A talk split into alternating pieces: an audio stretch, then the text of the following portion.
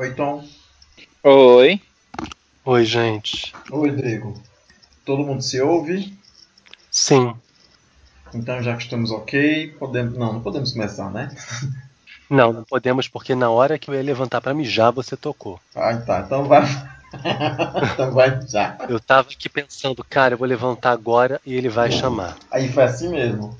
Eu sei como Foi é. assim mesmo. É tipo Bob Eu já Esponja, volto. com Bob Esponja quando tenta pegar o ônibus. Quando ele vai comprar o, o salgado, o ônibus passa.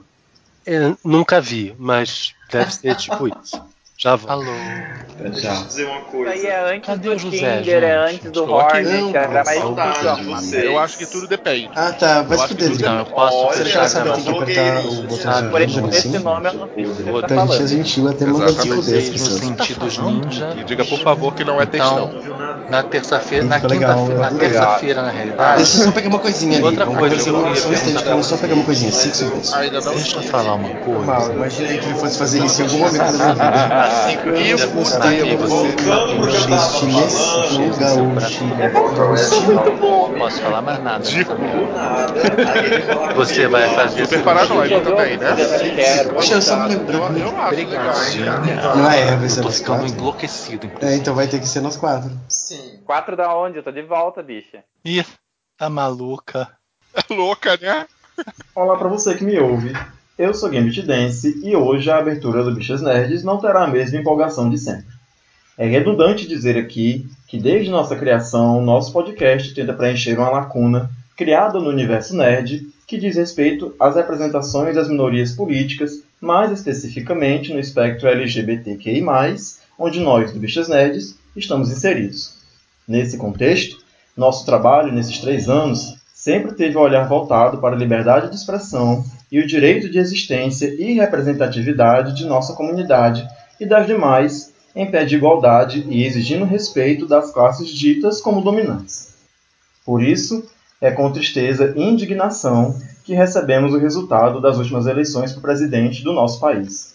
Estes sentimentos são justificados pela postura do candidato eleito em relação à comunidade LGBT, principalmente, mas não só por isso.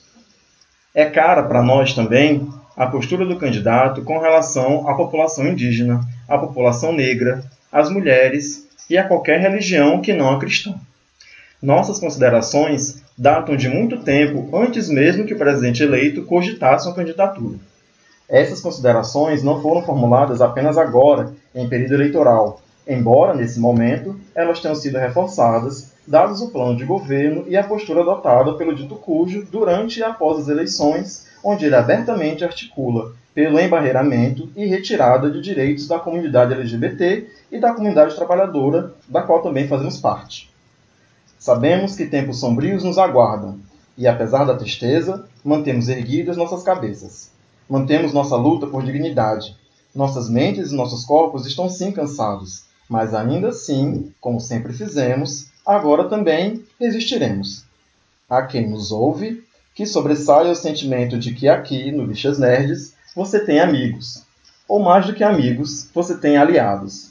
Sigamos então, juntos, na batalha diária de sermos quem somos, não importa o que ou quem encontremos pela frente. No episódio de hoje, vamos comentar os principais acontecimentos da quinzena. Está no ar, então, o plantão do Bichas Nerds. Eu tenho um comentário, Gambit, para fazer, para complementar essa tua fala, muito assertiva, inclusive. É, eu tava pensando nisso essa semana, sabe? A gente viveu os anos 90, a gente passou, nós- vocês acredito que passaram pelas mesmas situações que eu passei, é, onde a gente lutou muito para chegar na situação atual, sabe? É, não, não, não quero retrocesso, não estou falando que o retrocesso é uma coisa é, banal, mas se ele vier, a gente vai enfrentar com a mesma disposição, a mesma garra que a gente enfrentou lá atrás, quando gay era sinônimo de coisa feia e de apanhar na escola. Não que tenha mudado completamente, mas vocês entenderam o que eu quis dizer.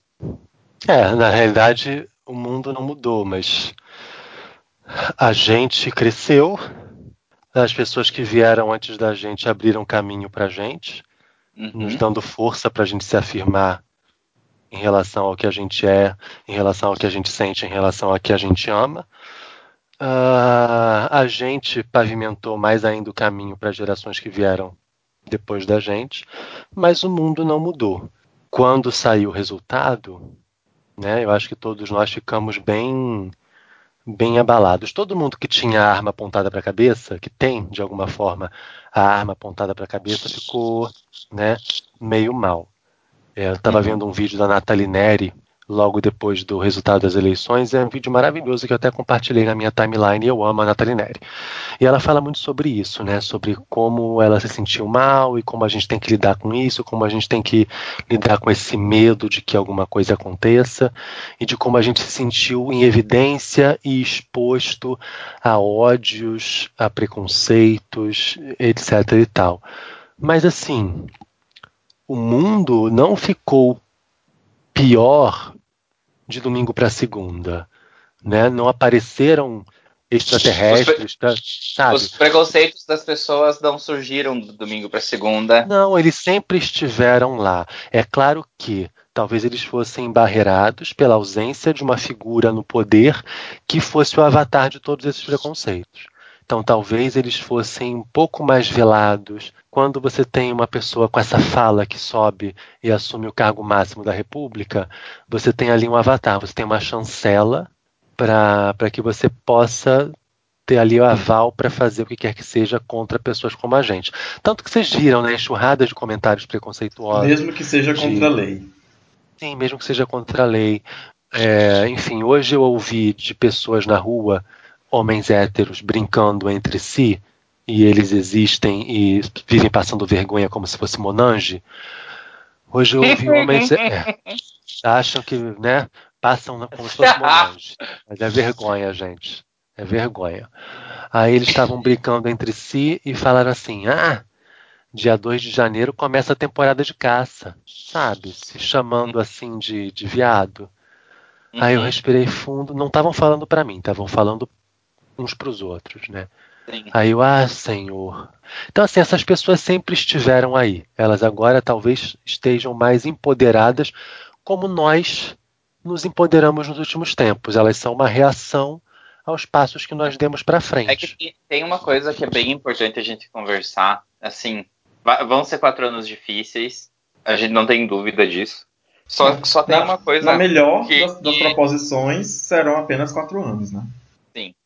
É, mas assim, a gente tem que pensar. É, se a gente olha para a história da humanidade de uma forma um pouco macro, se a gente olha para a sociologia da humanidade de uma forma macro, a gente percebe que sempre que existe um período de movimentos, é, eu não sei se o termo correto é progressista, mas sempre que existe uma questão muito forte de ganho de direitos, de de, de avanços é, sociais, seja como a gente for nominar, é normal que exista uma, uma parcela grande da sociedade que, que não acompanha esse processo de, de, de mudança de paradigma, fique perdida nesse processo, e é normal que governos é, reacionários se acendam nesse período, mesmo que por um período não tão grande, entende?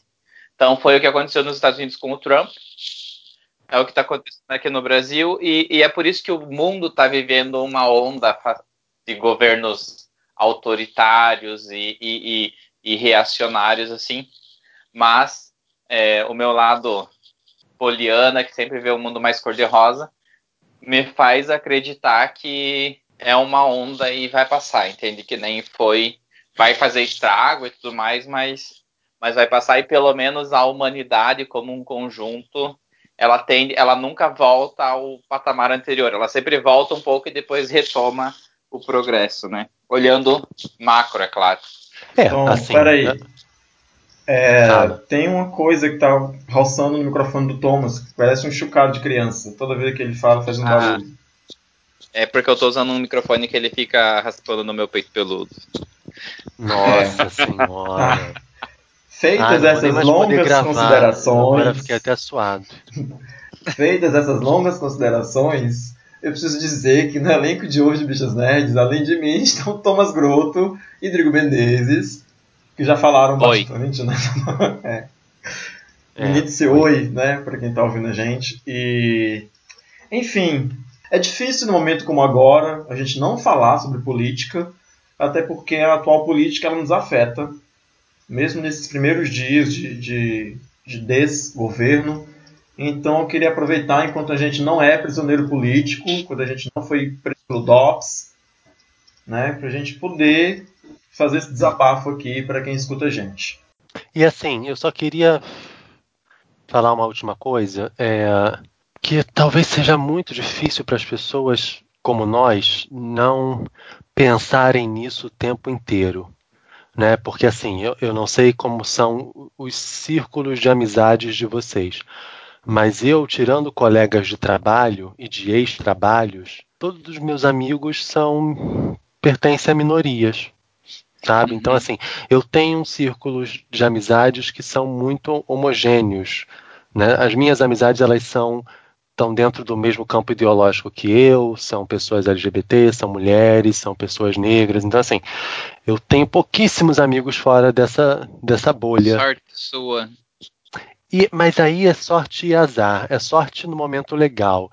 Mas no momento como agora, baixou uma onda de negatividade, sabe? A gente recebeu isso, esse golpe de uma maneira tão forte que ele veio assim arrebatador. Entendi. Foi, foi um tsunami, porque é, eu converso com um que está preocupado, o outro me manda uma mensagem preocupado, aí eu conheço uma motorista do Uber é, um final de semana antes da eleição, ela fica minha amiga, eu converso com ela todo dia, agora, porque é a motorista do Uber de esquerda, que a nota uhum. dela do Uber foi baixada no dia da passeata do Ele Não, porque ela estava de blusa rosa, e ela nem tinha ido para passeata, mas os bolsominions deram nota baixa para ela, e ela deixou de ser a segunda melhor motorista do Rio de Janeiro, porque estava vestindo uma blusa rosa no dia errado.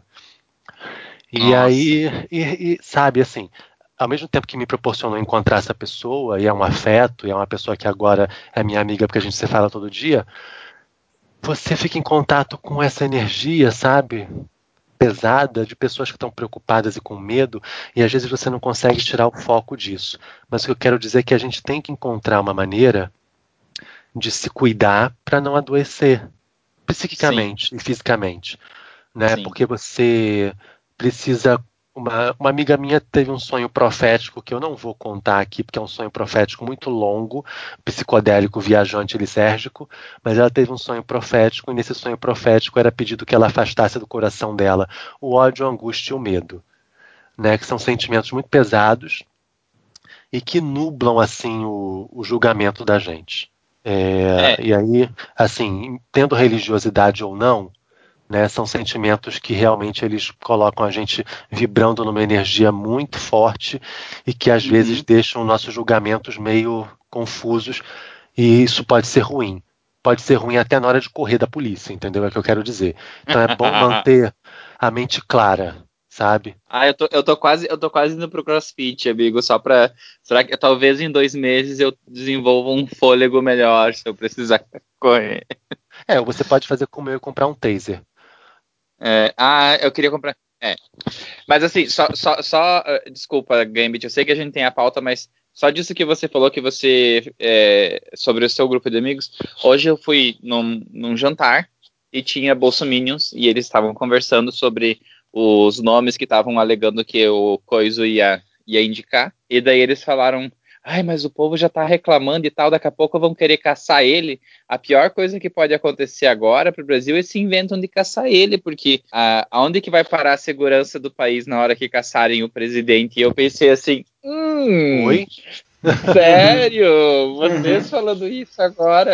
É porque convém, não é? É. É, o é. semblante das pessoas na, na faculdade não é muito diferente, não, assim. Ainda mais que o curso de jornalismo e acho que de todas as instituições que foram postas em xeque nessas últimas eleições, ou, ou já de, de, uns anos para cá, mas pior ainda agora, é, quem mais se prejudicou e quem mais tende a se prejudicar é a imprensa, né? porque com toda essa enxurrada de, de fake news e com as declarações do presidente eleito, falando que se a imprensa não se comportar não vai ter apoio do governo, e por não se comportar, entenda falar mal do governo. Uhum. Gente, é. parece o Kiko, né? É, é o dono da bola. A né? bola é minha.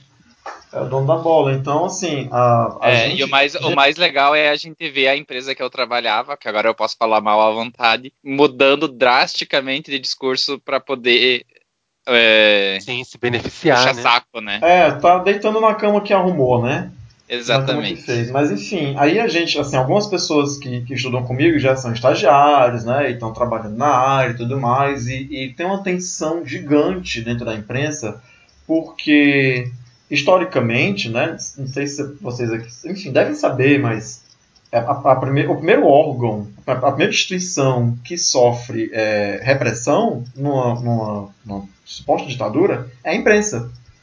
Né? O primeiro órgão que é, que é vetado, que, é, que sofre censura, são as primeiras pessoas perseguidas, são as pessoas da imprensa. E nesse primeiro momento em que, em que há uma aspas pro, pro, pro termo agora, né, boataria, sobre escolha de ministros e, e volta atrás na escolha de ministros, já se põe, já, já se usam táticas que foram usadas pelo Trump nos Estados Unidos para colocar em xeque a credibilidade da imprensa. Quer dizer, é, o cara diz, tem um vídeo do cara dizendo que vai convidar fulano para o ministério. E aí isso sai na imprensa, né? Isso pipoca na imprensa, todo mundo compartilha. Aí as pessoas reclamam que ele disse isso porque não querem que ele faça isso. Inclusive, é, perfis que, com nomes que tem nome da pessoa e um número de sete dígitos, oito dígitos. Ah, é isso que eu ia falar. Agora, em outubro, quer dizer, provavelmente bots. São né? bots. E aí depois É ele volta doido, né? atrás e twitta dizendo que ele não disse isso, que ele ainda vai escolher, que qualquer coisa que foi dita antes é a imprensa mentirosa, né, articulando contra ele. Quer dizer, Não, e aí ele faz os bots trabalharem para ele no sentido de se passarem por pessoas que estão contestando ele. exatamente. E aí quando ele volta atrás, ele está dizendo que está atendendo à vontade do povo. Exatamente. Aí ele não, ele não se suja politicamente, porque ele pode dizer para um suposto convidado: ah, desculpa, eu convidei, mas vou desconvidar porque as pessoas foi contra o, o, o gosto popular, entendeu? E por outro lado, quando ele fala que, que, que, que ele não disse isso, que foi mentira e que tudo que a imprensa disse tá sendo, é só para ser usado contra ele, ele põe em xeque a credibilidade da imprensa e qualquer coisa que ele faça de errado jamais vai poder ser denunciado, porque as pessoas só vão acreditar no que ele diz. Não, e assim, é, o que você está falando sobre imprensa, tem questões aí, né? Porque, tipo assim, a imprensa morreu. A gente não vai conseguir fugir desse assunto. Não, Vai. Não, prossiga. vai. Eu acho até que pode virar um extra, mas enfim. A imprensa morreu. Morreu no sentido de que ninguém, e ninguém eu digo, essas pessoas, ninguém liga para a imprensa. Ninguém liga para o que a imprensa está dizendo. Porque assim, você tem os veículos tradicionais ligados aos grandes portais, liga- ligados aos grandes grupos de mídia, que estão aí estabelecidos e tal, que têm os seus vieses, e tem, todos eles têm, a gente Com sabe quais certeza. são Sim, sim. para cada lado que seja do, do espectro político. E, e esses estão morrendo, estão demitindo, enfim, estão abrindo, estão em falência, etc. e tal, tem que se reinventar, talvez tenha que diminuir de tamanho, mas são os veículos sérios, são veículos onde, onde, onde ainda se faz algum jornalismo, mas que ninguém liga. E você também tem outros veículos independentes e menores, tipo Intercept, tipo Nexo. Você tem a Piauí, que pertence à Folha, mas que é uma coisa diferenciada. Né? Você tem a galera lá de fora, que é o País, a DW, você tem a BBC, que assim, que salvam a gente, né? Que tem uma informação que eu julgo que é de melhor qualidade do que Sim. os outros, como por exemplo Folha, Globo, Veja, sim. Época, Exame, etc. Eu julgo que, que não que não tenham coisas boas ali. Não, mas Mas mas, eu é o que- país, The Guardian, né? Tem o, São informações tem, menos o- tem, o- comprometidas. tem o menos francês também.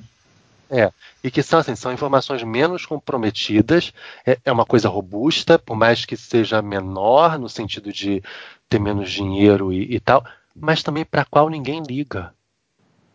Ninguém liga. E ainda sobre silenciar a imprensa, a imprensa é a primeira, primeira instituição, primeiro lugar onde você vai sentir lá o cajado do cara, a mão pesada da- da- da- do poder. Hoje, com as pessoas com rede social, meio que todo mundo é imprensa, né? Sim, E aí, né? Tipo, sim. é muito Entende o que doido. quer dizer? Vai ter que calar a boca é de todo imprensa. mundo, né? Eu sou imprensa, você é imprensa. Eu printo um negócio no Twitter e posto Potencialmente, na verdade, mas, mas é. É, sim. Mas, sim, potencialmente, maior ou menor grau, com mais ou menos qualidade, entendeu? Até porque eu não tenho compromisso que um jornalista tem, não tem o método que um jornalista tem, mas a partir do momento que eu estou botando numa rede o meu pensamento, quantos tweets a gente vê que às vezes em horas tem não sei quantas mil, sabe, retuitadas. Isso chega para as pessoas. E por mais que não seja uma matéria, sabe, com corpo, com profundidade, com, sabe, com um nível de pesquisa, de apuração grande como vocês fazem na imprensa oficial, é, tem ali a força de uma ideia, tem ali a minha opinião, e isso é multiplicado e às vezes ganha uma força muito grande. Tanto é que o político em questão resolveu usar as redes sociais para se pronunciar Sim. ao invés da imprensa oficial. Sim, ele está fazendo como Trump governando pelo Twitter. Né? É, é bem isso mesmo. Mas enfim, já divagamos bastante sobre o assunto. Eu não quero cansar o nosso ouvinte que provavelmente escuta a gente para escapar um pouco dessa dura realidade que a gente vive cotidianamente. Eu vou, vou pedir pro Thomas começar. Tu quer começar, Thomas, a, a, comentar a notícia do que aconteceu nesses últimos 15 dias? Posso. Assim, como a gente já falou, é, a maior parte desse episódio sobre notícias sobre notícias políticas e cenário político, vou me afastar desse assunto um ah, pouco. muito obrigado. Eu quero começar comentando que a cantora Lady Gaga, talvez muitos aqui não saibam, mas é uma cantora que eu gosto muito. Eu não sou de nenhum fandom, fandom específico, além de dizer que é a primeira, é a que vale, é a Cher, mas tudo bem. Mas eu amo a Gaga. Ela está correndo um, um, risco positivo de ser a, a quarta mulher na história do cinema a ganhar dois Oscars na, na, mesma noite pelo filme Nasce uma Estrela. Ela está altamente cotada ao prêmio de melhor atriz, apesar de ainda não estar concorrendo oficialmente. As pessoas que assistiram, inclusive, comentaram que no filme ela não é a Gaga, ela é, ela é a personagem do filme mesmo, então isso é um, é um mérito. E pela composição e pela performance da música Shallow, que provavelmente concorrerá e tem grandes chances de ganhar como melhor canção original para o Oscar de 2019. Então, para quem, para uma artista que passou aí por um período meio obscuro, se reinventando, tentando dar um passo além daquela carreira pop inicial que era bastante focada no impacto, né? É bacana a gente ver que a artista da Gaga segue forte e, e se projetando a, a voos intensos e se eu fosse ainda fazer uma, uma aposta bem louca, eu diria que a Gaga ainda vai entrar naquele grupo de, de pessoas que conseguem ganhar todas as premiações é, do canto e da atuação, né? Eu acho que existe esse risco. Deixa eu te fazer uma pergunta. Esse é o primeiro filme dela para Hollywood? Ela ela só atuou na TV antes. Tá, então nem, nem como, como coadjuvante, né? O, não. Participação especial. Mas ela, ela, ela, ela participou de eh, American Horror History, né? É, como a Condessa. Não, e ela ganhou TV, um né? de Ouro ganhou. por isso. Mas ela ganhou o Globo de Ouro, né? Não é, não, não é, é porque, assim, coisa um Globo o que, eu, o que eu queria ressaltar é que também existe um grupo muito seleto de atrizes que ganharam Oscar pelo, pelo primeiro filme que atuaram. Sim. Acho que não são, ela muito, corre não são muitas risco. atrizes que, que, assim, a primeira vez que apareceu em Hollywood ganhou um Oscar. Não tem muita gente, não. É, sabe? que nem é o caso da Jennifer Hudson, né? Que no primeiro filme ganhou o Oscar de melhor atriz coadjuvante, no caso, né? É, eu acho que a Whoopi Goldberg também ganhou. Eu não tenho certeza, gente. Eu tô chutando aqui, arriscando. Deve ter uhum. ganho o Oscar de melhor atriz por A Cor Púrpura, que acho que é o primeiro filme dela. É, mas o. Você falou esses dias, aquela categoria que a, a Mamacita de é, One Day at a Time, ela faz parte, que ela ganhou todos aqueles prêmios. Ela ganhou o Tony, o é, formam a palavra as atrizes, a, os atores e, atri, e, atrizes que já ganharam esses prêmios. A Gaga, ela tá, parece que ela tá fazendo esse caminho, sabe? Uhum. Ela já concorreu ao Oscar uma vez, mas como canção original pro documentário, que era uma música do documentário, a música Till It Happens to You, que no ano não ganhou, né? É, eu não vi o filme ainda, mas eu tenho muita confiança, assim. Eu acho que, acho que a Lady Gaga ela é uma, uma artista maravilhosa. Acho que ela canta super bem. Talvez não caia aqui dentro do meu gosto algumas coisas que eu considero um exagero, né? Mas enfim, mas foi a, a tática que ela, que ela arranjou no começo da carreira dela e deu certo por, por muito tempo, diga-se de passagem, né? Que essa tática do impacto, né? Do, Uhum. do não, não só da musicalidade, mas do impacto visual também, né? da- das E apresentações. chocar, né? É, as roupas diferentes e tudo mais. E assim, deu certo muito tempo, então, então não, é, não é alguma coisa que eu, que eu condene ou que eu julgue. Só não cai no meu gosto. Mas eu acho que ela é uma artista maravilhosa. Eu gosto de uma dúzia de músicas dela. Não é uma carreira que eu acompanho, não, não escutei os CDs inteiros, então talvez eu até gostasse de mais músicas se eu visse os CDs inteiros. Uhum. Mas, mas eu acho ela muito capacitada. Eu acho que ela, ela trabalha super bem, ela, ela canta ao vivo e, e, e canta super bem. Ela já fez apresentações em, em, em eventos, tipo, acho que Oscar, não sei se ela já cantou em Oscar, né? Ela, ela concorreu ao Oscar dela, apresentou a música dela quando É. ela concorreu. Ah, então foi aquela música que ela cantou no piano, vestido de branco? É, Ah, então sim, que é. na época dizi- diziam que a Kesha ia aparecer e não apareceu. Então eu acho que é bem provável que ela ganhe. Eu acho que é muito provável. É, e assim, ah, só uma coisa que você comentou da Gaga, que dela ser uma artista e tal. A Gaga, ela não é uma artista que as pessoas chamam de artista nata, simplesmente, né?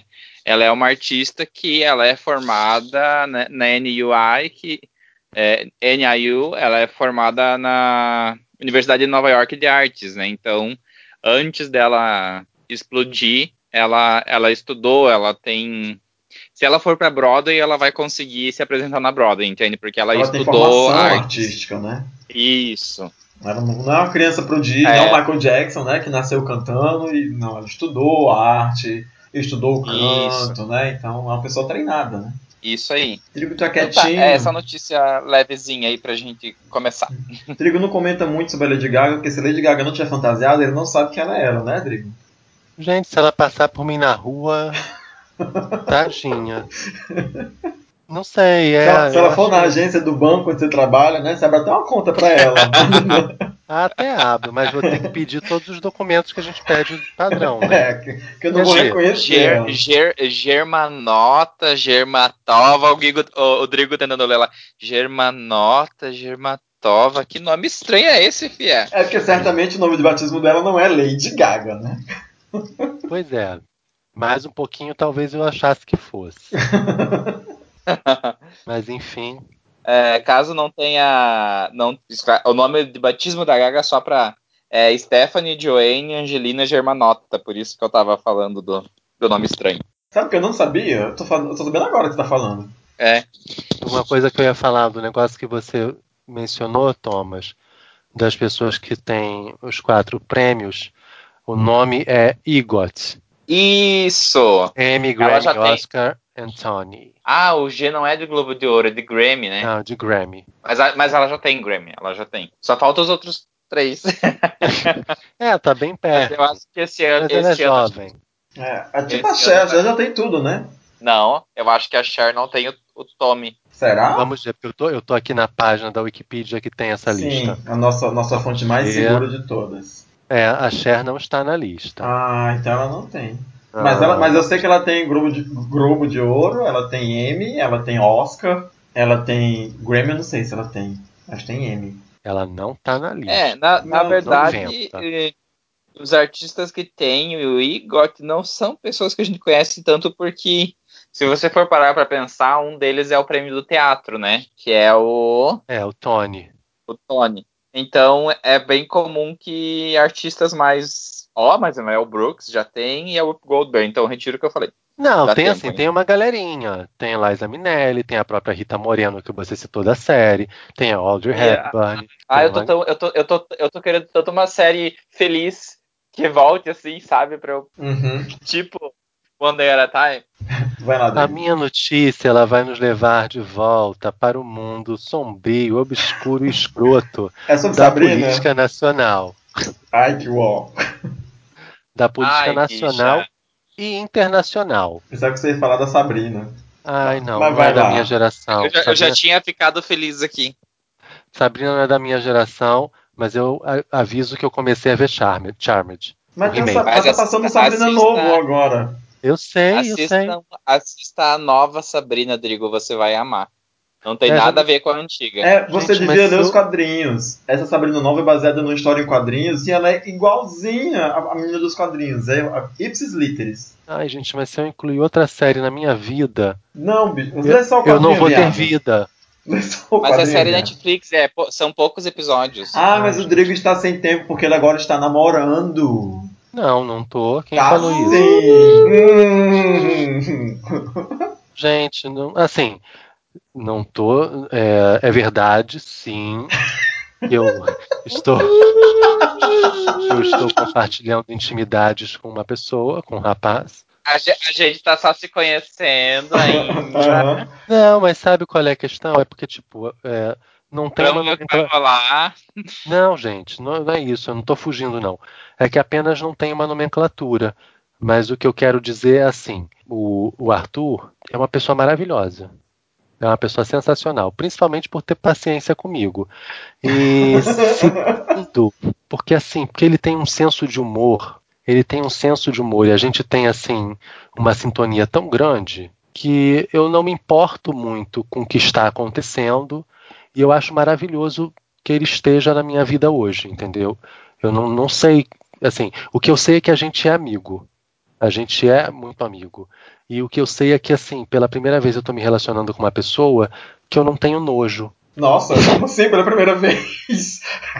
É, sabe, tipo assim, às vezes você tá com. Quer dizer, Todos esses mim, anos, todo mundo com quem você ficou, você sentiu nojo? ai, senti um nojinho, que a pessoa me ligava, eu queria fazer qualquer coisa, menos atender o telefone. Então, assim, já começa que ele não me liga. A gente se fala normalmente por WhatsApp, é texto, e a gente se fala muito o tempo inteiro, e assim, não ouço a voz dele. Isso para mim já é uma benção. Mas é claro que às vezes a gente, a gente se fala. Né? Às vezes, quando a gente precisa se falar, a gente se fala. Às vezes a gente tá junto e não, não fica se mandando mensagem, fica conversando, né? Mas, mas assim, sabe, a gente tem uma química muito boa, ele é uma pessoa maravilhosa. É uma pessoa sensacional que entrou Ah, na minha vida. no- Eu entrou na minha vida no meio- feliz por vocês. É, e assim, E aí, assim, eu, eu tô falando que não é namoro porque, tipo, ele é um amigo. Antes de qualquer coisa, mesmo que amanhã a gente passe a não ficar mais junto, e assim, e existe essa possibilidade como existe para todos, né? E amanhã ele pode gostar de outra pessoa, eu posso gostar de outra pessoa, eu posso voltar a não gostar de ninguém. Tipo assim, ele vai continuar sendo meu amigo, entende? E, e é muito legal Ah. porque, porque eu tenho, assim, muitas liberdades com ele, tipo, contar um caso engraçado. Teve um dia que a gente estava no teatro, na fila do teatro, eu acho. Ou na fila do McDonald's. Aí ele começou. Aí tinha um menino, tinha uma gay fazendo pedido, né? Naquele McDonald's acho que só tinha gay. O, o menino do McDonald's, o cliente que estava na É o, fila. é o McDonald's do, do, do universo paralelo, onde. Do universo o- paralelo. É, onde o PT ganhou. É, também. Aí o menino que estava na nossa frente estava fazendo um pedido. Aí ele falou assim, ele zoou a voz do garoto. Ele- Ele- Ele pediu um hambúrguer com carne de feto. É, deve ser. Ah, me dá uma boa. Ai, nossa. me dá, me dá um aborto e um kit gay pra viagem. Aí ele, o menino fez o pedido. Aí o Arthur começou a sacanear a voz do garoto. Tipo assim, falou que ele tinha uma voz afeminada. Eu é, não é pra cortar isso da gravação? Você me avise logo. Não, não é não. tá. Aí eu olhei bem pra cara do Arthur e falei assim: Arthur, você tá falando da voz do garoto. Arthur, olha a sua voz. Porque assim, ele- se eu dou pinta, o Arthur dá mil pinta. O Arthur dá um dálmata inteiro, né? É, o- é, é um, ca- é um canil de dálmata com pedigree. Aí, aí o Arthur, você, você- percebeu o que, que você tá falando? Você tá falando da pi... Garoto, se liga, se enxerga. Aí ele começou a rir. Mas ele, ele é muito de boa, e ele tava zoando o garoto de sacanagem. Porque não tem essa coisa, Uhum. ele não tem, tipo assim, preconceito. Ele fez um comentário bobo, de brincadeira. Sim, sim. E aí eu olhei pra cara dele, você tem certeza? Você, tá, você já se ouviu? Ele é ótimo. Eu tô, eu tô ati- desde que eu conheço ele, eu, eu acho que ele parece com alguém. E eu não conseguia lembrar com quem ele parecia. Aí, semana passada eu dormi na casa dele, aí eu olhei assim pra cara dele, Arthur, eu lembrei. Eu lembrei com quem você parece. Eu nunca tinha falado pra ele que eu achava que ele parecia com alguém. Aí eu lembrei com quem você parece. Ele com quem? Aí eu não quis dizer. Aí eu fiquei tentando dar pistas e tal. Aí eu falei, é um personagem, Arthur. Aí ele não adivinhava. Gente, ele é a cara dos Teletubbies. Ele é muito parecido Uau. com o Teletubbies. Uau. Olha, ficou solteira de novo. E aí ele. E, assim, e aí, E aí eu falei isso e ele não me bateu. aí ele ainda falou assim. Aí ele falou assim. É, amo- é amor de verdade. É. Aí ele falou assim: aposto que é aquele mais viado que andava com a bolsinha. Aí, mas aí, eu- aí eu não falei nada. Eu fiquei quieto. Porque eu achei que seria demais. Mas assim, enfim. Esse É, parênteses sabe, é isso sabe aí. que eu tava pensando agora, coisa que os nossos ouvintes nunca pensariam lá no início do Bichas Nerds, né? O Drigo namorando, Uhum. um presidente fascista. Uau. Ah, né? Pois é, pois é, em que, cenário eu poderia estar num relacionamento? Em que cenário? Ai, No, no- no- pré-apocalipse, né? Gente, então, se for para o bem da humanidade, eu vou desmanchar quarto amanhã. Aí enquanto se desfaz, será que é isso? Não, não, esse leite já ferveu, amiga, não adianta mais. É, Mas assim, então ele- a notícia ele é- do Drigo foi que ele está namorando. É isso aí, Não. pessoal, se coloquem nos jornais. Foi, mas, é, mas Ah. enfim, é um namoro que não tem nome de namoro. A gente tá ficando sério. Não, a gente, gente, é, é isso. Eu assim, não é que eu tenha reserva de, de colocar nome, mas é que O mais legal é você tentando explicar, é, sabe? eu fico me justificando, não tem que me justificar não. Mas é que tipo, É tipo a sei gente lá, Ah, ou é, né, que sei. É, é- é- é interessante, até é interessante. Nós já partilhamos muitas experiências, inclusive fugir de ladrão no centro do Rio. Ai, meu Deus. É, mas como eu estava a dizer, a minha notícia, Bolsonaro hoje tweetou dizendo que a embaixada do, do Brasil ele vai transferir de Tel Aviv para Jerusalém. Então, assim, né? Bolsonaro que diz a campanha inteira que ele vai fazer ampliar as relações comerciais com o máximo de países possível, sem o viés ideológico. Mas, assim, o que, que é sem o viés ideológico? Quando você propõe a fazer negociações, é, deixando de lado qualquer tipo de ideologia, isso já é uma ideologia. E quando você escolhe tirar a embaixada de Tel Aviv, que é um consenso para a maioria dos países, ter a embaixada em Tel Aviv em vez de Jerusalém, tipo, a ONU considera Jerusalém, só quem eu, quem eu acho que, que não tem como embaixada Tel Aviv é Estados Unidos, Guatemala, sabe, tipo Nauru, Togo, sabe, Honduras. É, a gente está do lado desse grupo seleto de países super importantes, né, que tem essa posição política. Mas assim, e as pessoas acham o máximo quando ele fala que não vai ter viés ideológico, mesmo sem saber o que é isso, e mesmo ele se mostrando agora tendo viés ideológico quando faz essa opção.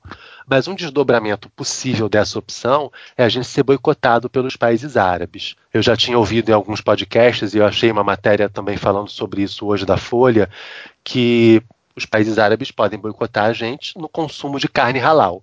Carne halal é uma carne processada né, e abatida de acordo com os princípios religiosos desses países. Então a gente vende muita carne para Emirados Árabes, para a Arábia Saudita, que talvez a gente passe a, a não vender mais por conta dessa, desse posicionamento. Esses países ainda não se pronunciaram assim oficialmente, até porque o Brasil também não se pronunciou oficialmente. Isso foi uma tuitada do Bolsonaro. Mas os boicotes também podem acontecer em outras frentes. Né? Eles podem acontecer na. A gente chama de, de indústria, não? Como é que a gente chama essa galera, as companhias, as companhias aéreas? Né? Tem companhias aéreas que, que usam o Brasil como, vou chamar de rota, que fazem voos passando pelo Brasil. É rota Eles podem, mesmo. é, é, rota mesmo. é, eles podem, sei lá, desviar. Ou assim- escala também. É, e tipo, tem uma série de, de coisas que podem, de desdobramentos possíveis e que, que podem afetar a gente economicamente. Né? Lembrando que a gente é o país do agronegócio. E, A questão é e- saber qual era a motivação dessa, da mudança do- de, lugar, da, da- sabe? cara, Não já tá bom mim- lá? Tipo, é tipo, primeiro, é Bolsonaro ele copia muito os passos do Trump. uhum. É, ele é xenófobo, mas assim, xenófobo num nível. Ele escolhe as etnias que, que ele vai. Como é que eu vou com dizer? quem trabalha, com quem negocia.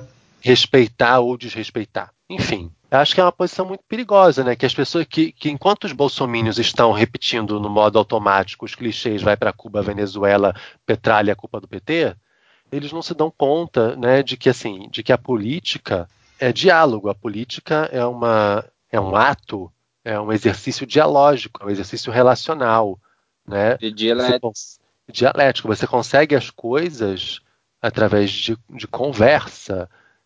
né, Para quem assiste Madam Secretary, que é uma série muito boa, né, ela, essa série acompanha a política norte-americana.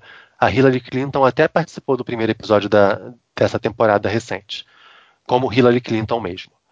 E ela acompanha a vida da secretária de Estado norte-americana, uma secretária de Estado fictícia, né, norte-americana, a Elizabeth McCord. Então, assim, mostra a relação dela com vários países do mundo, quanto ela tem que negociar, o quanto ela tem que conversar com o primeiro-ministro. Aí ela conversa com o primeiro-ministro de um país e depois tem que conversar com, com o presidente do outro e os países estão em conflito. Então, ela tenta se equilibrar entre dois conflitos. Ela, como sendo representante de uma nação que é uma superpotência, a maior superpotência do globo. Então, assim, são relações muito delicadas que, às vezes, um, um, uma viagem errada, um, um convite não aceito, um jantar que você não foi, né, a mudança de uma embaixada, pode botar tudo a perder. E essas pessoas que passaram a se interessar por política e interessar, com muitas aspas, de 2013 para cá e que só repetem coisas no modo automático, elas não têm essas coisas em perspectiva. E Bolsonaro ele, ele se comporta de uma maneira muito autoritária, como se a simples vontade dele fosse suficiente para que as coisas acontecessem. E assim, sinaliza várias coisas, né, e depois volta atrás, porque, e depois é desmentido até pela própria equipe, como a gente já viu em algumas situações de Paulo Guedes e Mourão desmentirem, e, e, e, tipo, as pessoas aplaudem as atitudes, né, porque ele faz aquela coisa, né, tem aquela, aquela postura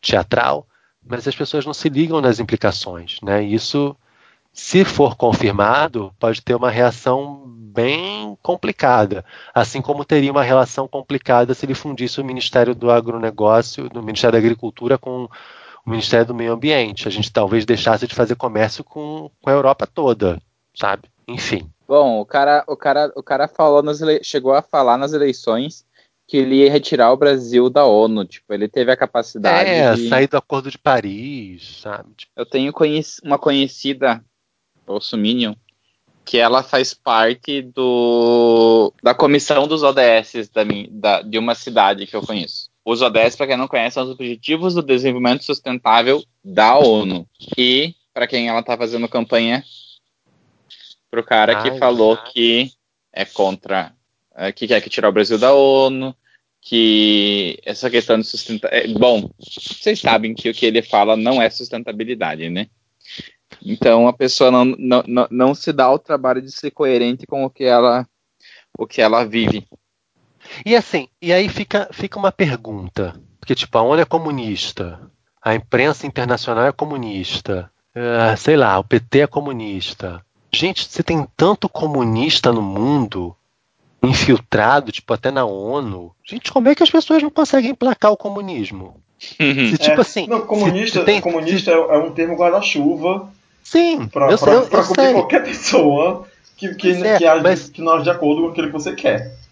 Mas assim, eu sei disso, você sabe disso. Ele sabe disso porque ele usa justamente porque ele sabe a força que tem junto às pessoas. Mas o Bosominion, que está lá no repeat, né? No uhum. repeat no shuffle, alternando entre vai para Cuba Petralha, vai virar Venezuela é culpa do PT. Não, ele né? não sabe. Ele não sabe. Mas, mas assim, ele para para pensar que, tipo assim, caralho, se existe tanto comunista, se a Veja deu 600 milhões, se o PT deu 600 milhões para a Veja, sei lá quanto foi, como é que o comunismo nunca emplaca? é porque que? é porque a é gente é um não tá deixando disfarçado de capitalismo, tu entende? Assim, é, é algo é algo muito Illuminati. É porque o cidadão de bem vem lutando contra o comunismo todos os dias, sabe? É. Com a vida capitalista dele. É por isso que nunca deu certo. Mas, ele, mas o comunismo está sempre batendo na porta. Alguns, alguns deles fazem o que? Eles vão morar em países europeus que têm constituição socialista é. e votam para eleger o cara que, que vai livrar o Brasil do socialismo e do não, comunismo. É, não. Né? Provavelmente o cara que vai transformar o Brasil na Venezuela, para onde eles mandam tanta gente ir. E outra, tipo, qual é o interesse que a esquerda tem em transformar todo mundo em gay. tipo assim. eu não consigo entender o que, que essas pessoas acham, tipo, sabe, é mamadeira de piroca, transformar todo mundo em gay. Eu, eu, vi, eu vi uma muito boa hoje. Eu vi uma muito boa hoje sobre a mamadeira de piroca. Tu viu que, é, seguindo as regras da igualdade e de não discriminar ninguém, agora o movimento da ideologia de gênero, né? Ele, junto no kit gay, além da mamadeira de piroca, vai ter um danoninho sem colher para as meninas. Gente, eu fico assim, eu fico assim, desnorteado, com um vácuo. Porque esse vácuo que tem na cabeça Não, das pessoas está quase o me sugando. pessoal né? aprendeu a lição com o seu peru da escolha do professor Raimundo, que todo mundo que o professor Raimundo perguntava, o professor peru era gay.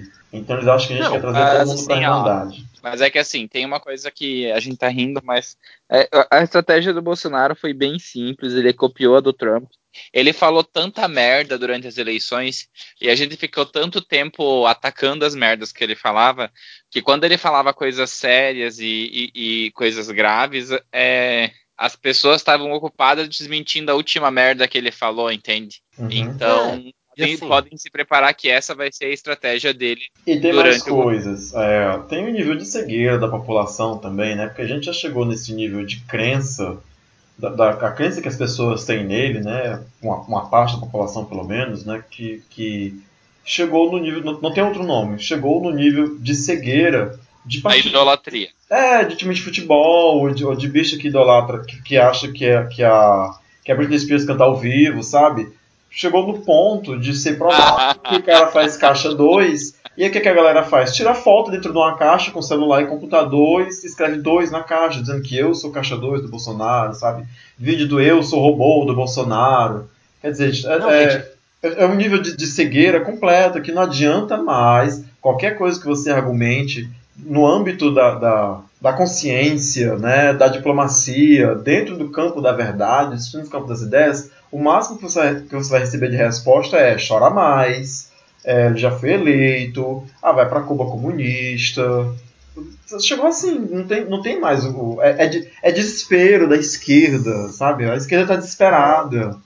E assim, Assim. tem, tem coisas assim que eu vejo tão grotescas que me chocam tão profundamente, é, além do queixo do Sérgio Moro, que eu acho aquele queixo uma coisa horrorosa. Eu tenho nojo do queixo do Sérgio Moro. Ele me desperta assim asco. Principalmente o queixo. Tenho nojo dele por completo, mas o queixo me, me incomoda.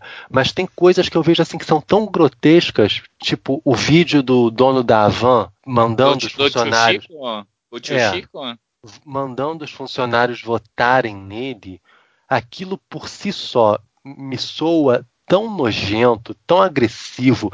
Não sei se é porque eu trabalho em banco desde os 20 anos de idade e no ramo financeiro a questão do assédio moral ela é, ela é um tema muito presente para quem é funcionário de banco, principalmente funcionário de agência bancária. Então, assim, eu reconheço as sutilezas do assédio moral. E quando eu vejo um assédio escrachado, aquela, aquele nível de coação, de manipulação, É Você- tipo, não vou nem fingir que não é. é, tá, tá na cara, sabe? Eu tô deixando muito marcado que é que eu tô fazendo essa chantagem. Então, assim, quando eu vejo aquilo e quando eu vejo que aquela pessoa tá apoiando um determinado candidato, eu, já, eu não consigo pensar naquele candidato como, como viável para mim. Primeiro, por questões de classe. Eu, eu não posso tomar que o interesse do meu patrão é o meu melhor interesse, que eles, que eles convergem. Assim, eu acho que né, não necessariamente o que é bom para o meu patrão será bom para mim.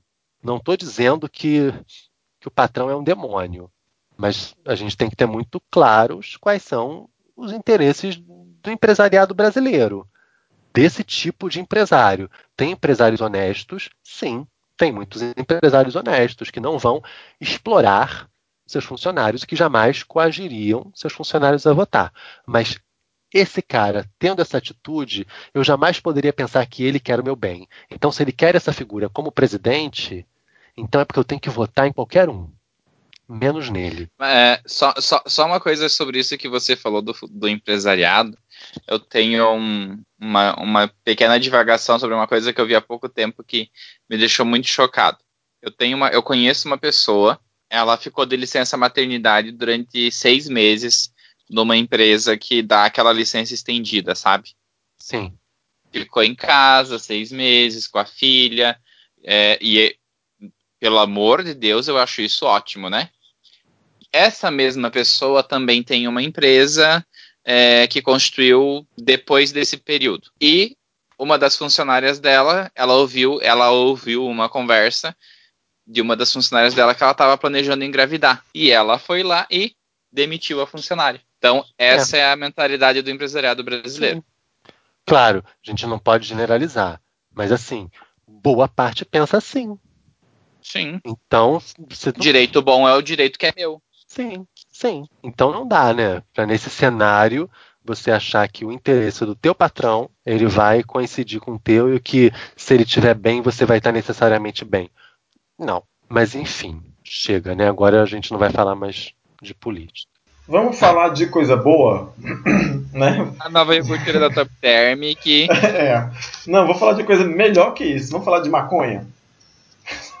Quero dizer para vocês que de 17 de outubro, talvez quem está ouvindo a gente já saiba, mas se não sabe eu vou comentar agora.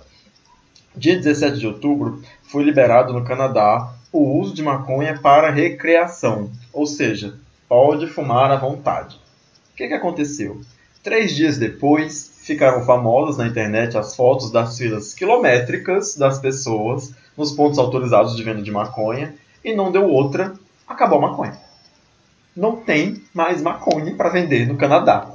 As pessoas estão loucas. A indústria fala que isso se deu por causa do cultivo da maconha, que, é, que não pode ser acelerado, e que a decisão foi tomada, as decisões de legalizar é, e comercializar e tudo mais, todos os trâmites foram feitos em apenas um ano e meio, e a indústria tinha estoque para vender maconha apenas para uso medicinal, mas apenas 10% da população usa maconha para uso medicinal. Os outros 90% que usam maconha é para uso recreativo não deu outra, a maconha acabou. Eu fiquei chocado quando li a notícia, porque eu li que existem 68 tipos de produtos catalogados para venda, entre é, a própria maconha in natura, até, sei lá, óleos, perfumes e comprimidos, e sei lá o que mais que se pode inventar de maconha para se vender em postos legalizados. Só, só você está falando sobre produtos que, que com, a, com a maconha.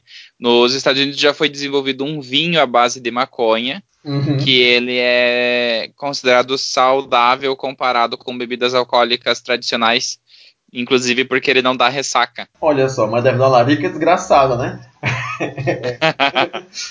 então, o governo está tá um pouco preocupado com essa falta, porque essa falta de maconha para ser comercializada legalmente, ela acaba favorecendo o, os grupos criminosos, né, que traficam é, maconha para a população e mas as pessoas entrevistadas, pelo menos, né, as, as, que falaram com a imprensa, disseram que preferem comprar a maconha legalizada porque elas entendem que o dinheiro que, que é que elas pagam, que elas pagam como imposto é convertido para o bem da população. Eu não sei se a pessoa disse isso de verdade ou se ela disse porque, ela, porque elas são canadenses, né, também, meu amigo. é, também tem isso. Porque na hora de, aqui na hora de comprar DVD pirata, ninguém está pensando no dinheiro do imposto que vai se converter para alguma coisa, né? É, mas enfim, eu achei muito curiosa essa notícia. Não vai muito longe além disso, né? Tem aqui, eu, anotei os nomes de algumas empresas que, que, que comercializam a maconha o nome de algumas cidades que faltaram, mas não sei se é pertinente falar. Acho que o importante aqui, isso que eu achei curioso, é que três dias após a legalização da maconha no Canadá, já não tinha mais maconha para ninguém. Né? Todo mundo foi correndo em peso comprar maconha nos postos de venda. Até na internet, para vocês terem noção, uh, para encomendas, assim, mais de, de 40 cidades que têm pontos de venda apenas né, por internet, né, que não tem ponto de venda físico, loja física, uh, os produtos ficaram esgotados, não tem nem para encomenda. Mas a indústria espera que o problema se regularize logo, talvez dentro de 3 ou 4 meses, a procura diminua bastante e eles já vão ter mais maconha em estoque para as pessoas poderem usar recre... Re... Re... como recreação. e se divertirem lá e ficarem lá muito chapados e laricados no dia seguinte, o que vai ajudar muito a indústria alimentícia também. É, o pessoal do Canadá deve estar bem feliz. Ou não, não, bem triste, né? que não conseguiu Ah, é. comprar, né? Algumas É. pessoas devem estar bem felizes agora. Não sei se a venda foi, foi restrita por quantidade também, né? Tipo, só pode um quilo por pessoa, né? Você pode tantas É, unidades que nem quando pessoa. tem promoção de açúcar, que só pode levar 5 É. quilos. Pois é.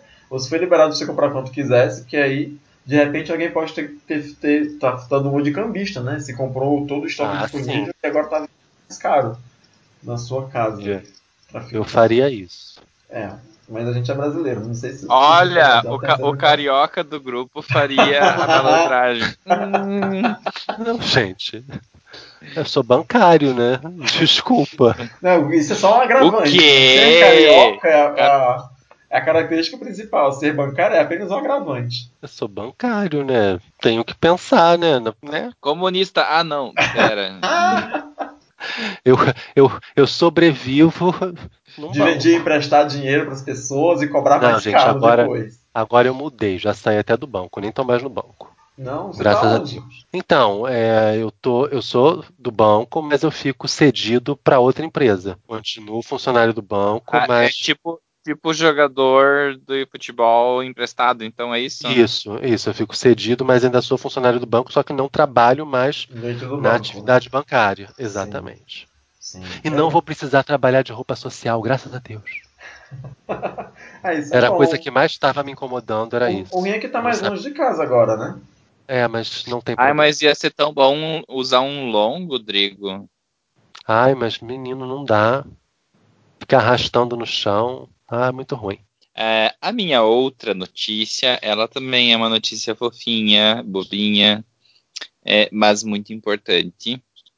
Foi anunciado um especial de Natal de RuPaul's Drag Race.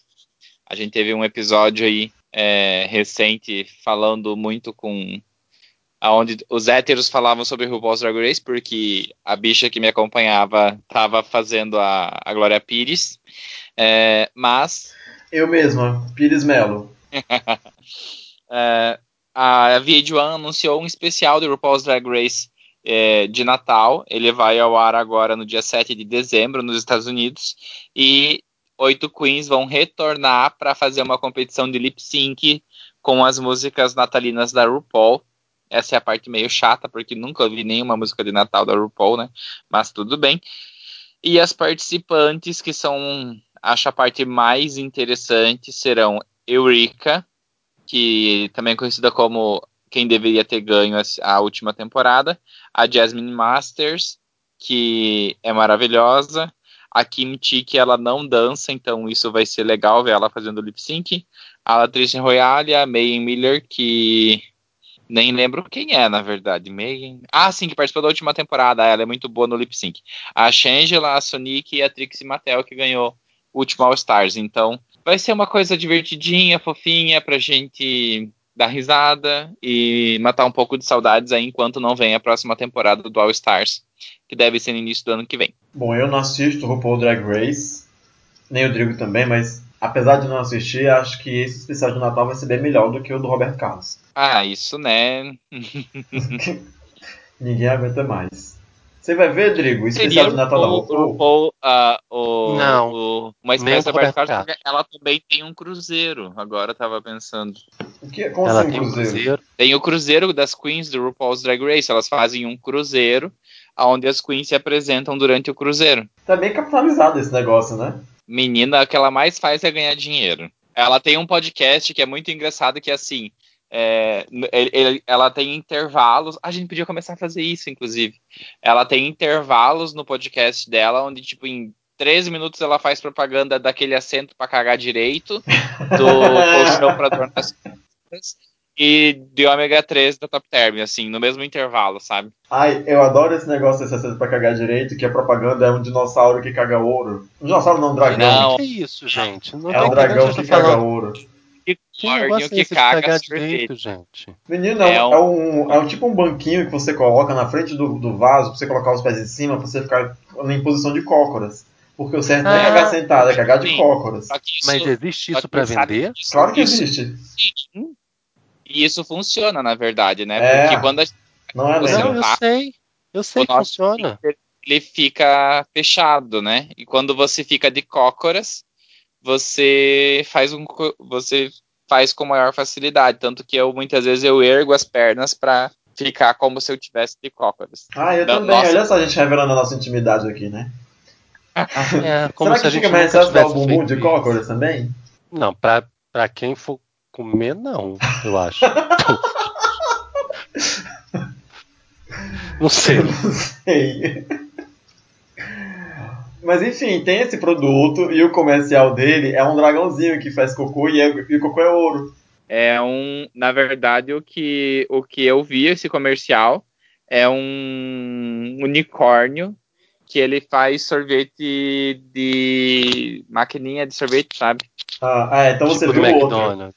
Eu vi um que É. era, era um dragãozinho, ele fazia cocô e a cocô dele era ouro. Aí ele usava aparelhinho e tudo mais. E no mesmo comercial aparecia um gordo vestido de sereia usando o, o trocinho, porque o cara dizia que tu- qualquer pessoa podia usar. Aí tinha um- uma sereia, mas era um gordo vestido de sereia. Tinha outra coisa lá, um monte de coisa usando o aparelho com esse negocinho no, no chão.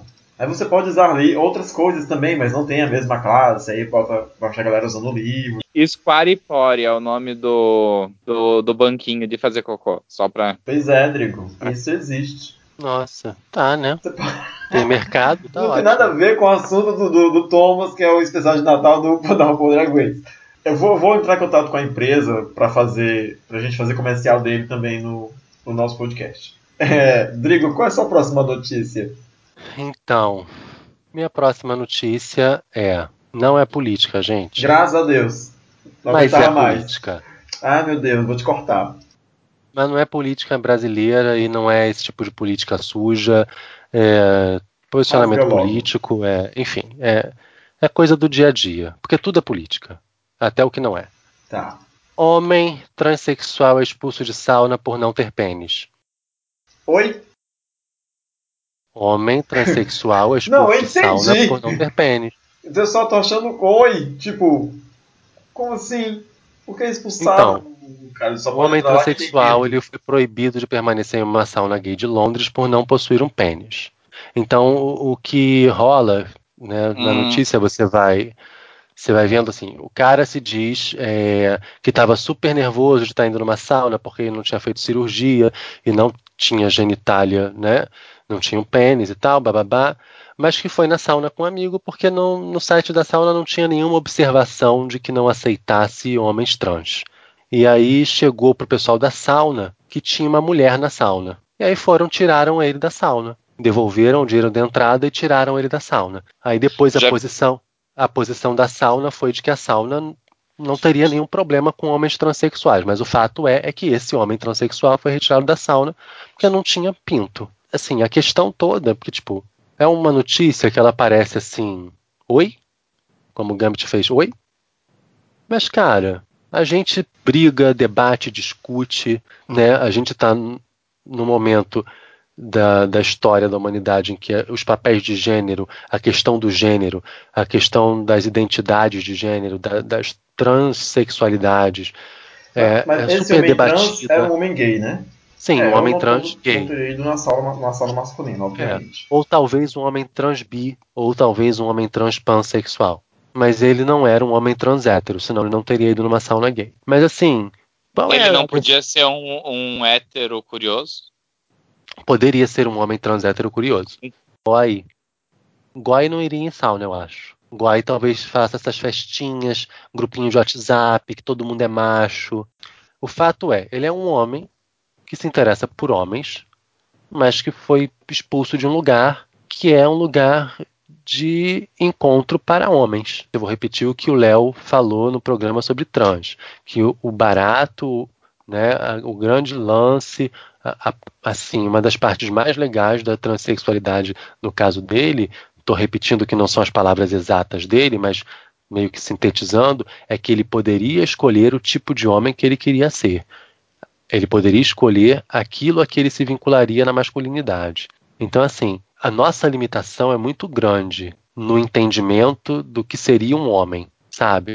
E assim, eu não estou dizendo que eu sou essa pessoa toda evoluída, não, mas eu tento me questionar e confrontar os meus preconceitos e até a minha concepção do masculino.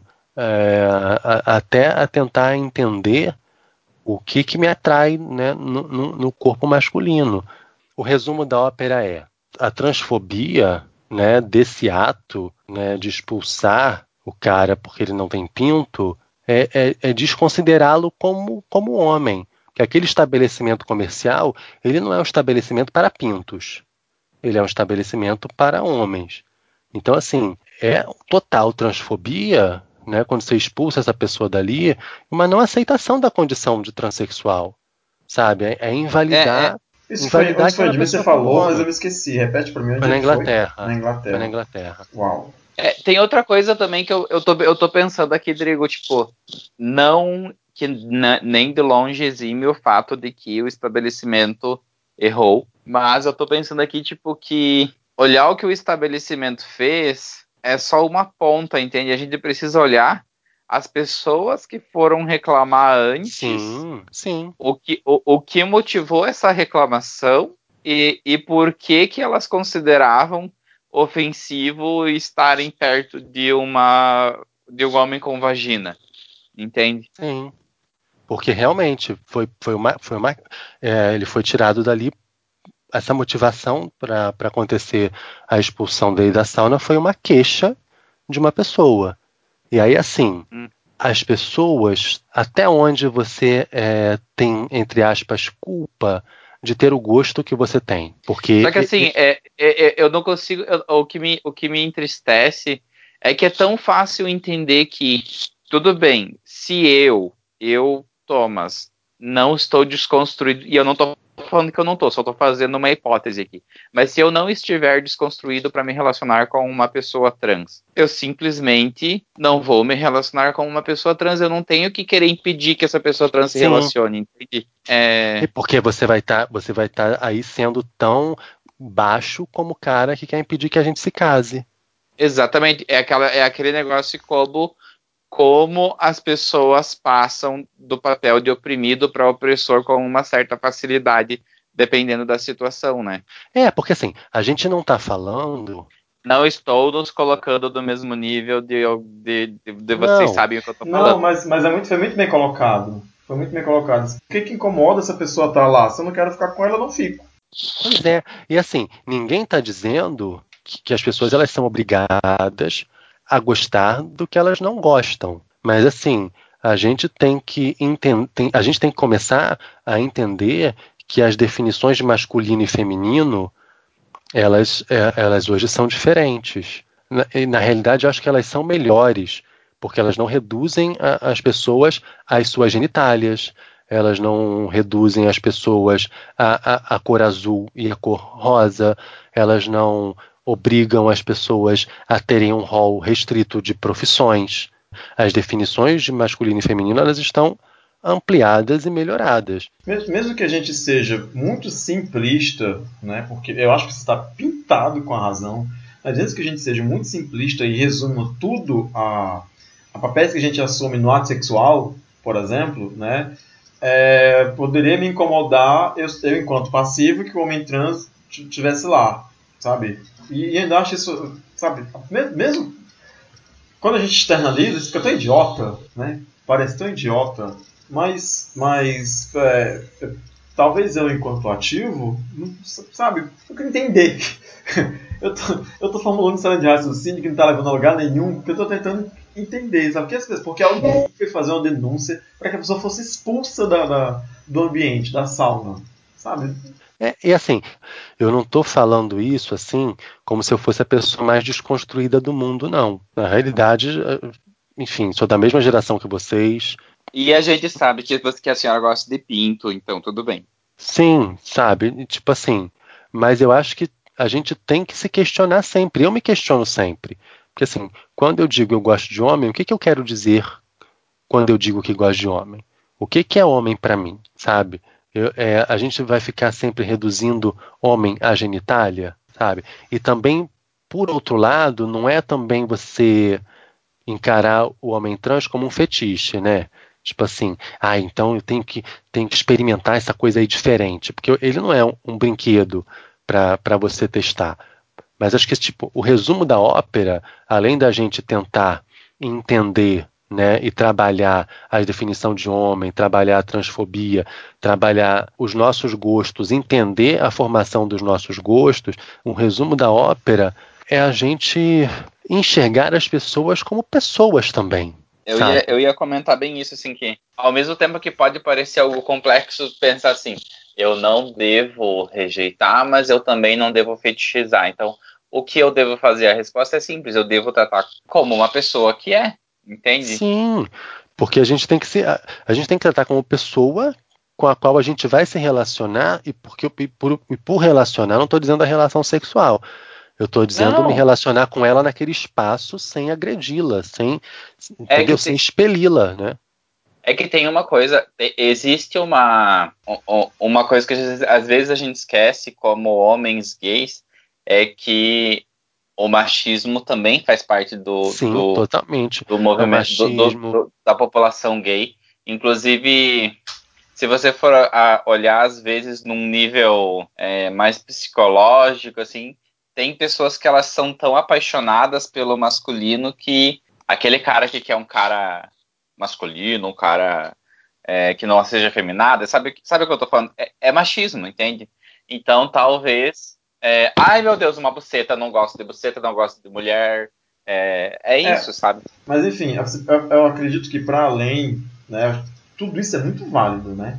Mas eu acho que para além do autoconhecimento, para além de saber o que, que eu prefiro, o que eu não prefiro, todos esses conceitos entre o masculino e o feminino, que são realmente verdadeiros, né, que precisam ser feitos, que tem que existir, eu acho que tem, tem, um, tem um, um, passo que tem que ser dado, que, que, é, só, que é somente a questão do respeito mútuo sabe? É. Para antes de eu me conhecer mesmo e tudo mais, e fazer todo esse debate que vai lá na, na, no capítulo 15 do, do Telegay 2000, é a pessoa entender que, que se eu não quero me relacionar com aquela pessoa por quaisquer motivos que sejam, embora que sejam motivos preconceituosos, que eu nem sei se são, que eu nem sei que são ainda, porque eu não cheguei nessa, nessa etapa do curso, do curso, mas, sabe, eu vi aquela pessoa ali, ah, aquela pessoa não me atrai, então eu vou só atrás aqui desse cara aqui que me atrai, e deixar a pessoa lá, sabe, na dela. Porque de repente, se eu não quero, talvez tenha alguém ali que queira, sabe? Ou se por acaso ela perceber que ela está num ambiente onde ela não está sendo bem-vinda, o que também não é uma coisa legal de acontecer, mas se for o caso, ela mesmo vai olhar para si e vai dizer: não sou bem-vinda aqui, vou pegar o meu banquinho e vou para um lugar onde eu sou aceito, onde eu tenho mais possibilidade né, de, de encontrar alguém que me queira assim do meu jeito, porque é o jeito que eu sou, né? A minha pele é essa. Então vocês vão tudo tomar no cu. Mas a, a ponto de fazer uma denúncia que tem alguém lá e, e a direção da, da, do estabelecimento ir lá nessa pessoa e convidar ela a se retirar por causa disso, é isso que eu tô querendo entender. É, e assim, tem um outro lado também que eu não queria me aprofundar porque senão a gente não vai sair daqui nunca, é pensar também nesse espaço, né, como um espaço também de consumo que é o, o espaço da sauna e desses clubes é, é um espaço de consumo mesmo. É uma relação comercial. É, né? Não que você esteja pagando a pessoa, mas você está ali pagando uma entrada para consumir e ser consumido, né? Não sei como é, porque nunca fui, inclusive estou deduzindo. Que também é uma coisa assim, né? Que é uma coisa muito do masculino, né? Porque se você andar no centro de qualquer cidade, assim, cidade grande, capital, por exemplo. No Rio de Janeiro, se você dá 10 passos no centro do Rio, você encontra vários puteiros. Né? falando de, de, de, puteiro hétero, tá? Mas é, só para dar um, uma coisa, uma, uma cena do, do mercado do sexo para homens. Tem toda essa coisa também desse viés comercial aí, né? Eu, eu fico bem chocado com esse tipo de atitude talvez ficasse menos chocado se soubesse que era aqui. E fico mais chocado ainda quando vejo, quando vejo que é tipo, na Inglaterra, velho, né? Onde a gente meio que subentende que as pessoas são um pouco mais evoluídas, ah, na Europa e etc e tal. É, mas a gente escuta em todo canto, né? É. A última notícia é a minha, nem sei se é pertinente, mas para fechar aqui, né, a, essa última rodada, eu andei pesquisando e eu vi Eu vi no site do jornal É o País que, que as organizações de segurança, que, que tratam de segurança cibernética, elas estão preocupadas com a internet das coisas. Eu explico. É, não estou falando aqui do seu celularzinho ou do seu computador, que são coisas que a gente já entende que estão sempre conectadas, que estão ali com a internet, que é onde você faz as suas transações bancárias e conversa com as pessoas, e assim, baseado em episódios de séries como Black Mirror, né, onde a, a, a galera espionava você pela câmera do, do PC e chantageava você por causa disso, as pessoas agora estão todas colocando é, esparadrapos e cobrindo a, a, as câmeras do PC, imitando aí o Mark Zuckerberg, que apareceu naquela foto, com a câmera e o microfone cobertos para não ser espionado. Gente, ó, eu faço isso há anos, tá? antes do, do Zuckerberg fazer, né? É. E antes do Black Mirror. Ah, eu devo estar peladão na Deep Web, gente. Ah, eu também. Já, já venderam até meus órgãos na Deep Web, que não tem mais o que mostrar. O pessoal sabe até quantas caras eu tenho, provavelmente. Enfim, é, cada vez mais existem coisas que estão conectadas à internet e que a gente pouco faz caso.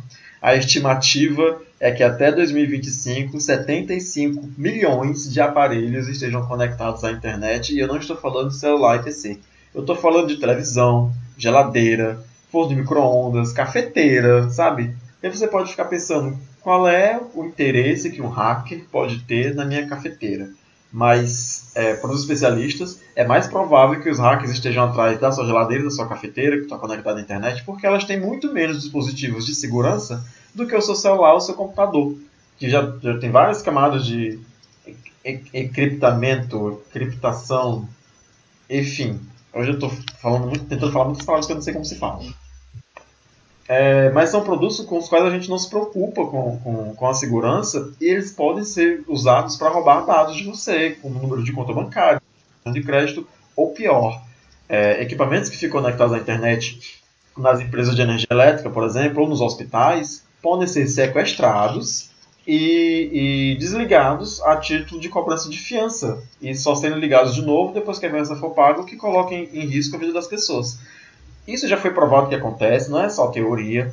Ano passado, em 2017, houve um ataque que eles batizaram de Ataque Mirai, que derrubou sites como a Amazon, derrubou o Spotify, derrubou o Twitter e a Netflix, e mais 15 mil sites ficaram inacessíveis por causa da quantidade gigantesca de acesso que eles tiveram ao mesmo tempo e não conseguiam suprir esses acessos. Mas ao contrário do que vocês podem estar pensando, os acessos não foram feitos por pessoas, mas por eletrodomésticos. Tinha geladeira acessando o site, tinha cafeteira acessando o site, aparelhos de TV acessando os sites, e foi um fluxo tão grande que eles não conseguiram dar conta. Baseado nisso, né, já, é, já é uma realidade que os hackers podem tentar roubar os seus dados não pela câmera do seu PC ou pelo seu celular, mas pela sua televisão, onde você acessa Netflix ou você acessa Facebook, ou provavelmente pode fazer algum pagamento, né, sei lá de que ou sei lá como, porque a minha televisão não, não faz pagamento ainda. A minha geladeira, coitada, quase só tem o, o gelo e fumaça, tipo uma boate LGBT. É, quem dirá é, acesso à internet. Mas como tem muita gente que tem, já é uma realidade de hoje, então os especialistas estão com medo aí dos dados serem roubados por causa da internet das coisas. Não, eu tenho medo que um dia essas máquinas se voltem contra a gente. Ah, ah eu mas... quero que volte. Eu queria que se voltassem logo e. e, e... É, pois é. é. Vocês queriam ver a pilha que nem Matrix? Seria, seria um, um, um final mais é, divertido mais digno, do que, né? do que num porão. É, retiro o que eu disse. Eu espero que as máquinas se voltem contra a gente. É, eu prefiro, mais ser, rápido eu prefiro ser pilha na Matrix do que ser torturado em pau de arara. É. É. Ou então, a, a, as esperanças não acabaram, vocês viram que viram, ah, acabaram de identificar um corpo estranho no, num dos anéis de Saturno, né? Então, pode ser a invasão alienígena chegando antes de, antes de 2018, 2019. Ai, gente, Ah, duvido. olha, é, eu, eu acredito muito que exista vida em outros planetas e que essas vidas sejam inteligentes o suficiente a ponto de fazer naves espaciais parecidas com as dos filmes. E provavelmente elas já vieram aqui, já invadiram a Terra, já observaram a gente e pensaram: é, acho que foi um combustível mal gasto. Gente, né? pra mim é aquele meme do Capitão Picard. Sabe? É por causa dessas merdas que os ETs não falam com a gente. É. Pra mim, Pra mim, o resumo é um meme, é isso. Eles sabem, eles sabem, Sim. sabem total. Sim. Total. Eles, eles passaram aqui, olharam e disseram: ah, a gente tinha que ter vindo mais cedo, né? Dava tempo de impedir. É, foi provavelmente, É. provavelmente alguém voltou pro planeta e disse: Olha, se vocês estão em busca de conhecimento, sai na Terra não, querido. Você vai perder seu combustível. Gente, de repente, rolou Tem um da posto ter. Ipiranga, tem, tem um posto Ipiranga intergaláctico, né? As pessoas param pedir informação assim, falta muito pra Terra, e o cara diz, faltar não falta, né? Mas será que não é melhor você ir pra outra, outra galáxia? Gente, se bobear, eles levaram alguns espécimes. Isso provocou até a extinção da civilização deles. Tipo o Gremlin. A gente foi tipo o Gremlin dos ETs. Deve ter dado um revertério lá. Provavelmente ninguém atira aqui porque não vale nem o preço da bala. Sabe, sabe os avisos dos, dos Gremlins? Na verdade, é, eles levaram os, terre, os terráqueos e daí tem os avisos. Não deixe usar é, WhatsApp, não conte mentiras, não deixe, não deixe criar uma religião. Ah, sim, deve, deve ter vindo com um manual vasto de instruções, porque puta que pariu. Enfim, gente. E é com essa esperança na humanidade que a gente encerra o episódio de hoje. Vocês querem dizer Vem tchau? meteoro, vem meteoro, vem. Não, brincadeira. Quero, não quero não. Prefiro cuidar do meu filho, mas Ah, não sei. tem Só- hora. Eu só queria que esse meteoro viesse, ele já caísse bem aqui em cima de uma vez. Porque se ele cair lá na puta que pariu, pra ter maremoto, pra ter era glacial, e a gente morrer aos Ai. poucos, sabe? Aí é, é um ó. É, é muito chato a gente ter que ficar. Eu, eu- eu- eu não me imagino nesse cenário apocalíptico em que as pessoas ficam na rua ah, quebrando as vidraças e roubando TV. Eu não sou essa pessoa, eu tenho preguiça. Ah, mas o que, que você vai fazer com uma TV no não fim sei, mas as tempos? pessoas sempre roubam fala. TVs nos filmes.